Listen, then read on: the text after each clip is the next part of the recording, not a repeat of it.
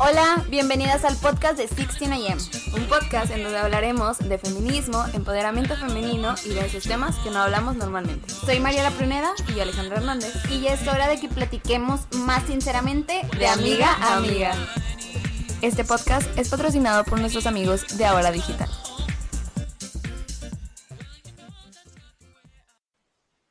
Hola y bienvenidos a un nuevo podcast de 16am. Mi nombre es Alejandra Hernández. Hola, hola, ¿cómo están? Mi nombre es Mariela Pruneda.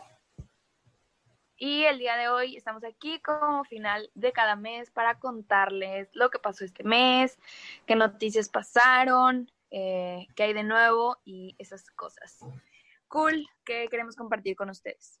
El día de hoy, como la vez pasada fueron puras noticias eh, malas, el día de hoy quisimos empezar con una buena y bonita, que el este septiembre se llevó a cabo la entrega de los premios Emmy de la televisión estadounidense. El presentador fue Jimmy Kimmel, pero algo que hay que rescatar de la premiación es que Zendaya fue se coronó como la actriz más joven en ganar mejor interpretación dramática con 24 años, lo cual yo en lo personal admiro mucho a Zendaya, me gusta bastante La verdad es que digo que chido por ella. Aparte de que es una persona, una actriz muy versátil, se me hace muy, muy chido que sea la de las más jóvenes porque estaba nominada con gente muy reconocida. Además de que... Sí, sí. Bueno, además también otro eh, énfasis que hay que hacer es para la comunidad LGBT, ya que RuPaul se convirtió eh, por quinta ocasión consecutiva como mejor conductor de reality show. Es, este, es la quinta vez, o sea, el quinto año que RuPaul gana este, mm.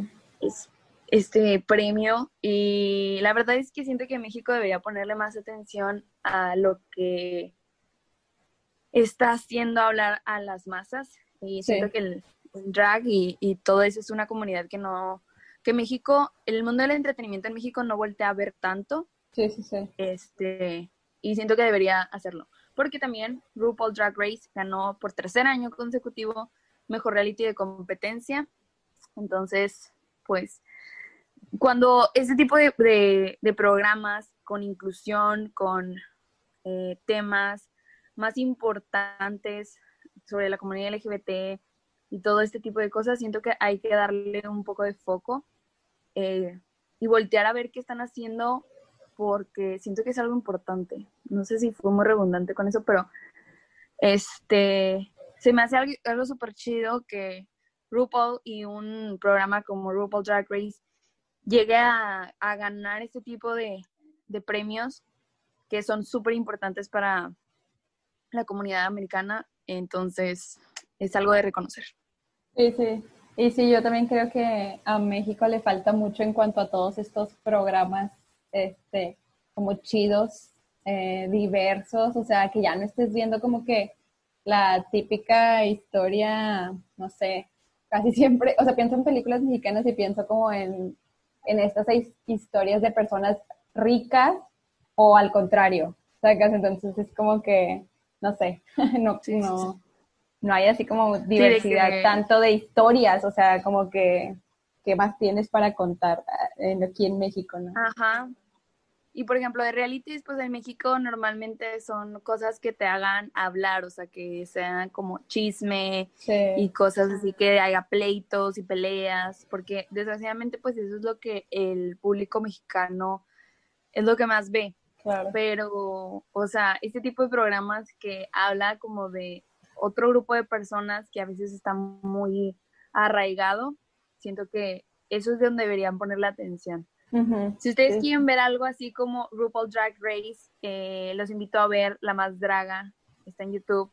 Es un reality como RuPaul Drag Race, eh, este, pero mexicano, entonces les invito ahí a verlo si lo quieren checar.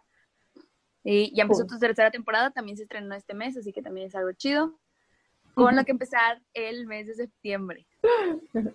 A mi hermano le encanta también esa serie, siempre la, Siempre está viendo esa serie, siempre. Ay, no. Este, bueno, la segunda cosa de la que vamos a hablar es de, creo que literal todo pasó este mes, ¿verdad? O sea, de que desde la primera foto. Sí. Y con el podcast pues no lo hablamos. Bueno, o, sea, para este momento yo creo que obviamente todo el mundo ya se enteró, ya sabe y así, pero pues de todo el problema que, que generó las fotos de Luisito Comunica, o sea, para los que no estén enterados, que no creo, pero pues lo voy a decir, este, en la primera foto sale Luisito este, con una botella de, de mezcal que dice, tus nalguitas serán mías, así se llama la botella.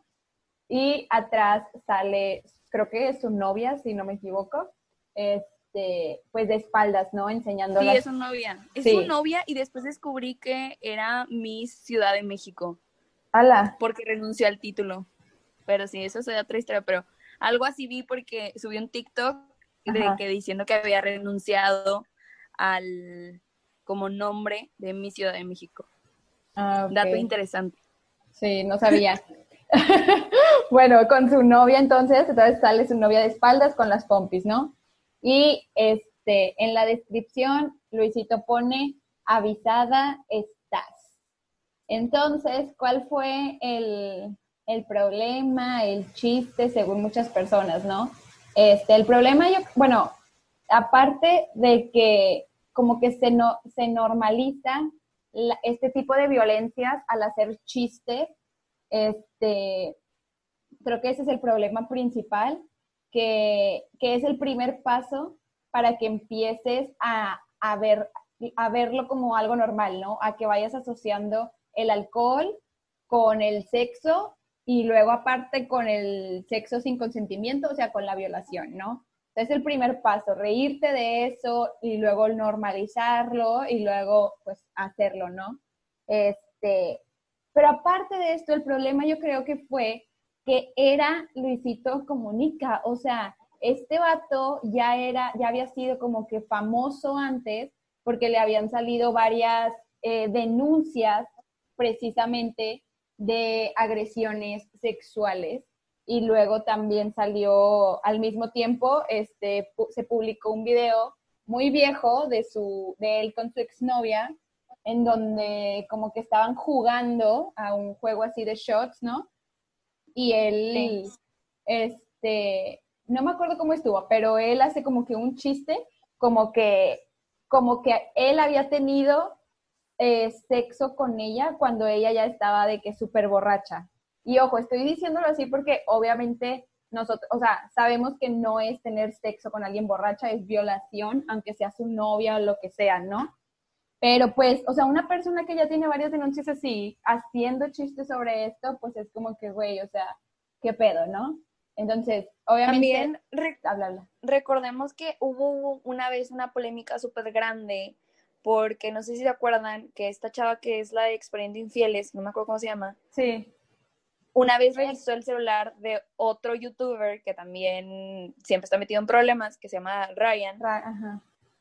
Y revisó el celular y creo que venía una conversación donde Luisito decía que se había tirado a una chava no me acuerdo bien cómo iba la situación, pero que se había tirado una chava y que estaba súper, súper borracha. Entonces, como que ya tiene estos antecedentes de alarmas rojas en su historial, como para que ahora venga y haga esto. Exacto. o sea, no es, exacto, o sea, que no nada más fue de que un chiste, fue un chiste de una persona con millones de seguidores con antecedentes de que ya has hecho estas cosas antes. Entonces, creo que el vato literal, o sea, claro que fue consciente de, lo que iba a hacer y yo creo que eso es lo que más molesta.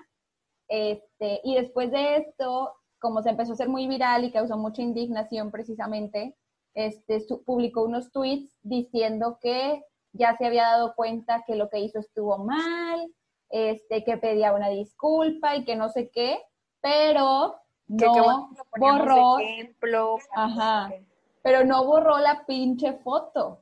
Ahí dejó la foto en su Instagram. ¿Por qué? Porque pues obviamente a él le vale madre, o sea, él se sigue haciendo famoso y la madre, este, y pues salió a disculparse, pero al final nos dimos cuenta que su disculpa no, no fue real y no sirvió para nada, porque como tres semanas después eh, volvió a hacer lo mismo, o sea, literal subió la misma foto, el mismo contexto, solamente que cambió los papeles. O sea, ahora su novia sale agarrando la botella y él sale atrás de espaldas. Este, entonces. Mostrando como las. Sí, mostrando como sus pompis. Ajá. Y también puso la misma descripción. Avisado estoy. Entonces, ah, o sea, yo creo que ahí ya el vato fue así como que, o sea, le valió madre quedar como que súper incongruente con la disculpa que había dado, jurando que, que lo, que hizo estuvo mal y que no sé qué, porque pues, o sea, lo volvió a hacer, volvió a hacer lo mismo, yo no sé si... No, o sea, realmente yo estoy segura que lo hizo solamente para más fama y más fama y más fama, ¿no? Porque, o sea, iba a decir de que a lo mejor no se dio cuenta que era lo mismo, ¿no? Si lo volteas, pero claro que lo sabe, o sea, claro que sabe que va a causar este, la misma indignación. Entonces... O sea, realmente no sé qué pasó por su mente al decir, ay, sí, ahora hay que hacer la falta al revés. O sea... Exacto. O sea, te das cuenta que nada más se disculpó porque la gente se estaba quejando, pero ni siquiera se dio cuenta de por qué se estaban quejando, cuál era el ir el, fondo del asunto. Ajá. O sea, de que el problema realmente, cuál era la situación por la cual la gente levantó la voz y le dijo, oye, eso está mal. No, o sea, nada más fue como que, ah, bueno, para quedar bien, pues voy a sacar un comunicado donde me disculpo. Ni siquiera sé por qué me estoy disculpando, pero me voy a disculpar. Y es como que, güey, es que no estás entendiendo absolutamente nada del problema. Sí, no, no, no, o sea, literal, yo creo que este vato ya no, no o sea, literal no pensó en nada, o sea, y lo peor de todo este asunto es que, como les decimos, o sea, esta persona tiene millones, millones de seguidores y este, también estos seguidores salieron a, a defender su foto, a defenderlo a él, a decir que esto no tenía nada que ver con la violación, que sí tenía consentimiento y que no sé qué. Y no, o sea, ese es el problema de que una persona tan influenciable esté compartiendo este tipo de tonterías, que las demás personas encuentran un justificante para ahí este, seguir también ellos haciendo chistes, normalizando la violencia, etcétera. Y me molesta bastante que se tiene que llegar al punto de, decir de que, oye, yo soy morra, a mí este, me han querido drogar o me han querido poner super peda en un, en un antro, en un bar, lo que sea, o incluso las, o sea, las chavas que han sufrido este, de agresiones sexuales en, por esto, o sea, de que porque alguien las emborrachó, etcétera. Entonces, que, o sea, qué feo tener que llegar al punto de que, güey, piensa, o sea, piensa en estas personas, lo que estás haciendo no está chido, ¿sí me explico? O sea, que como que qué triste tener que decirte de que, ay, piensa que a lo mejor puede ser tu hermana o que puede ser tu novia o que no sé qué, como para que puedas empatizar con, con, con nosotras mujeres. ¿Sí me explico? Sí, sí, sí. Sí, de hecho, o sea, justo tomando esa línea de, que tiene que ser una persona llegada a ti, una vez una amiga me, me decía como, me choca que digan que qué pasa si fuera tu hermana o qué pasa si fuera tu mamá o cosas para que tengan que pensar cuando no necesito ser tu ser persona cercana, soy un ser humano y merezco eh, hacer lo que se me haga o sea, que es lo que se me antoje y no tengo por qué pedirte permiso ni por qué hacer nada. Entonces, se me hace como súper estresante que este tipo, teniendo, porque dijeras tú que no tiene este, los, este, no sé, las herramientas para poder educarse ni nada. No, o sea, es un vato que ya está grande primero, que tiene cómo educarse, cómo saber las cosas de, oye, a ver, porque la gente me criticó, tal vez yo hice algo malo. No, no, no, o sea, él es de, tiene tan normalizado el hecho de que una persona va a acceder a tener sexo contigo si está alcoholizada, que no ve el problema y no ve a raíz de cómo la gente se puede llegar a sentir y cómo la gente se aprovecha de estas situaciones para hacer, eh, para violar a las a, chavas o inclusive a vatos, o sea, es como... sí, no, el, vato es el, vato, el vato es misógino, tonto, posible violador, este, y, así, ¿no? No tiene ninguna justificación, la neta. Sí, no.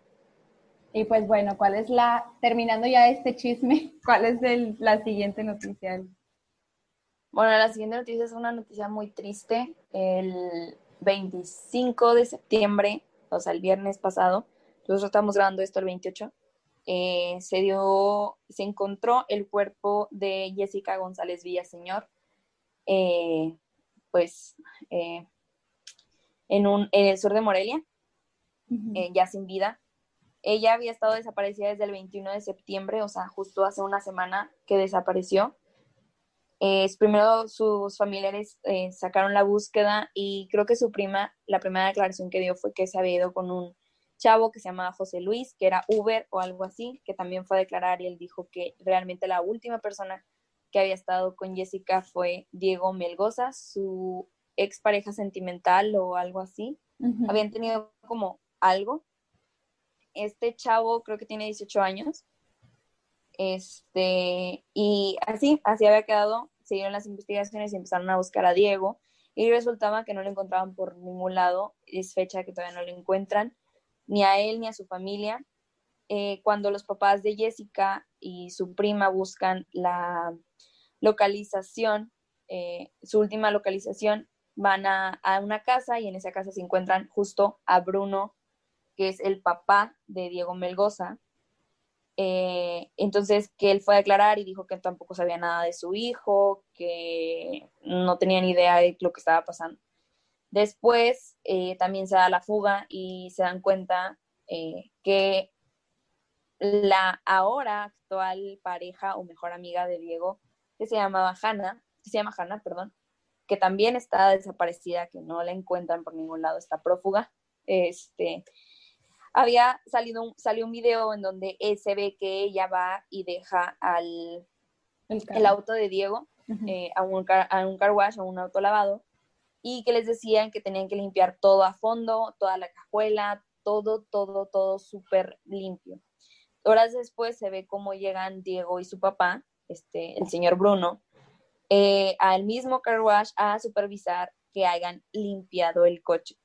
Eh, inclusive se ve en el video cómo Diego va y hace énfasis en la cajuela, voltea a ver la cajuela y como que se inclina hacia la cajuela y a mí me da a entender como que se inclina a oler o a inspeccionar mejor la cajuela.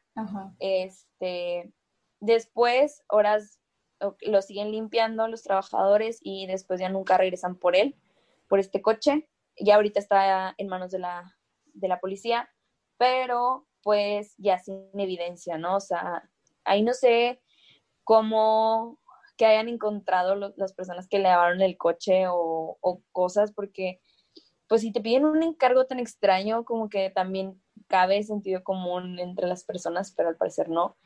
No sé, estuvo muy extraña esa situación. Sí. Se está investigando, pero pues es fecha. Luego ya, pues les digo, el 25 de septiembre encontraron el, al sur de Morelia el cuerpo de Jessica. Jessica era profesora, era profesora como de, de kinder.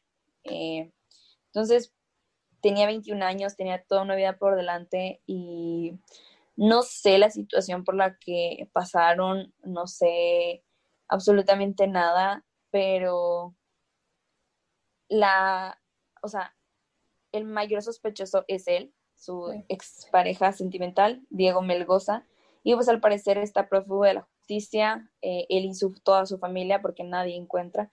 Ya se dio orden de aprehensión, ayer sacaron la orden de aprehensión contra él por, el, por ser el principal sospechoso de la causa. Y por haber escapado. Ajá. obviamente es demasiado sospechoso. Porque como dicen ahí, el que nada debe, nada teme. exactamente. Y pues sí, nos levantamos con eso. Este, obviamente todo, todo el fin de semana la noticia de Jessica eh, fue tendencia en redes sociales todos estaban compartiendo el rostro de Diego. Entonces, si ustedes de casualidad en X situación googleen su nombre, googleen a Jessica, va a aparecer la, cara de Diego y de verdad cualquier información hágansela saber a las autoridades correspondientes. Pero justo con esto no queremos decir que no fue la única.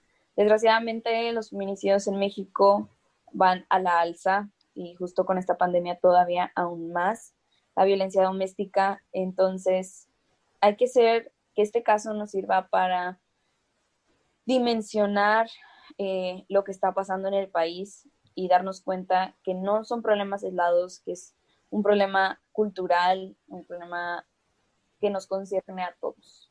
Claro. También queremos mencionar que pues este no fue el, el único feminicidio, obviamente, si vemos los, los números y las cifras, como dijo Ale, nada más van a la alza aquí en México. Entonces queremos pedir este pues justicia para todas estas para todas estas mujeres. Primero justicia para Jessica, para Carmen, para Noemí, para Lucero, para Nayeli, para María, Alondra, Ana Paola, Mariana, Mariana, Alexandra, Angie, Jocelyn, Lizaldi, Michelle, Alma y Ana Isabel, que todos son casos de estas este, dos semanas. También pues exigimos justicia para para ellas. Ya por último. Y seguimos luchando por ellas. Sí. Ya por último, queremos hablar del día de hoy, que justo estamos grabando este episodio el 28 de septiembre, que es el día de por la acción del aborto legal, seguro y gratuito. Este, este día primero empezó en el quinto encuentro feminista de Latinoamérica y el Caribe, este, en 1990 y ya con el tiempo, este, pues se fueron haciendo muchas acciones, ¿no? Ya a partir como del 2014, como se hicieron más de 100 actividades en 65 países, ya pidieron este, a la ONU que adoptara este día oficialmente y ya quedó eh, como Día Internacional por el Aborto Seguro. Este, este, y pues bueno, este día lo, se utiliza para visibilizar toda esta problemática de que las mujeres no tengan sus derechos eh, sexuales y reproductivos, o sea, que el Estado se encargue de criminalizar a las mujeres en lugar de ayudarlas y darles lo que por, este, pues, ¿cómo le puedo decir?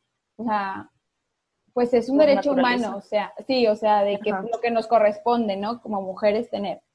Entonces, para eso se utiliza esta, esta fecha. Justo ayer fue este, la marcha, bueno, fue una, ¿cómo se llama? Una manifestación aquí en Monterrey, que es de donde somos nosotras.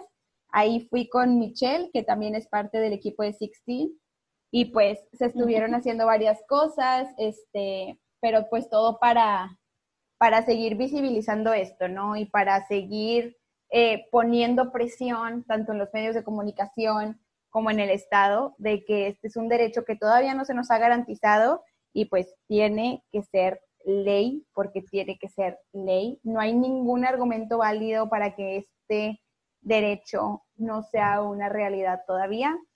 Entonces, pues sí, para esto es esta fecha también recordemos que en México solamente es legal en Ciudad de México y Oaxaca. Y también quiero mencionar que realmente el siguiente mes, el siguiente mes, el siguiente año son elecciones aquí en Monterrey. Mm. Y a todas nuevas votantes y votantes jóvenes que nos escuchan, este, que son de aquí de Monterrey o de cualquier estado, exijan a sus próximos candidatos a gobernadores o a senadores o a lo que sea, que el tema del aborto sea un tema que se tome en la mesa, que se hable de él para nosotros poder tomar decisiones y votar sabiamente contra, en, conveniencia de quién, quién va a poner algo que siento que es de materia súper importante en la mesa y que lo va a hacer ley. Entonces, tómenlo en cuenta, si ustedes son votantes, realmente es algo importante que, lo que, que los que nos representan en los puestos de poder sean personas que sigan nuestras mismas creencias o lineamientos o que quieran lo mismo que nosotros, es muy importante que en Monterrey, que es un estado muy conservador, muy conservador, que sea un tema de debate para ver realmente la cara de los que están luchando por tener el poder. Entonces, sí, quería hacer énfasis en eso porque creo que nadie lo ha mencionado, pero es importante exigir a nuestros gobernantes que lo que hablen de eso. Es correcto. pues sí, eso ya sería todo. Este... Esperemos que les haya gustado mucho, que empecemos este nuevo mes de octubre eh, con cosas bonitas. Nosotros tenemos muchísimas sorpresas para ustedes.